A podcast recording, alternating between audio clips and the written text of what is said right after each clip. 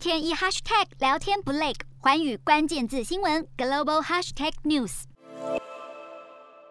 美国电信商 AT&T 和微讯的新 5G 服务即将上路，但是美国联邦航空总署以及多家航空公司先前警告，5G 的电波可能会导致飞机仪器和系统故障。对此，全日空与日本航空因为担心班机会受到影响，十八号就宣布取消日本与美国之间的部分航班。由于美国波音公司表示，受到 5G 电波的影响，777型的飞机在低空飞行的时候可可能会出现故障，因此要求暂停777型飞机营运。目前全日空已经取消洛杉矶、纽约和芝加哥等与日本羽田及成田机场连接的二十个航班，包括客机和货机各十个航班。而受到影响的旅客大约有六百五十人。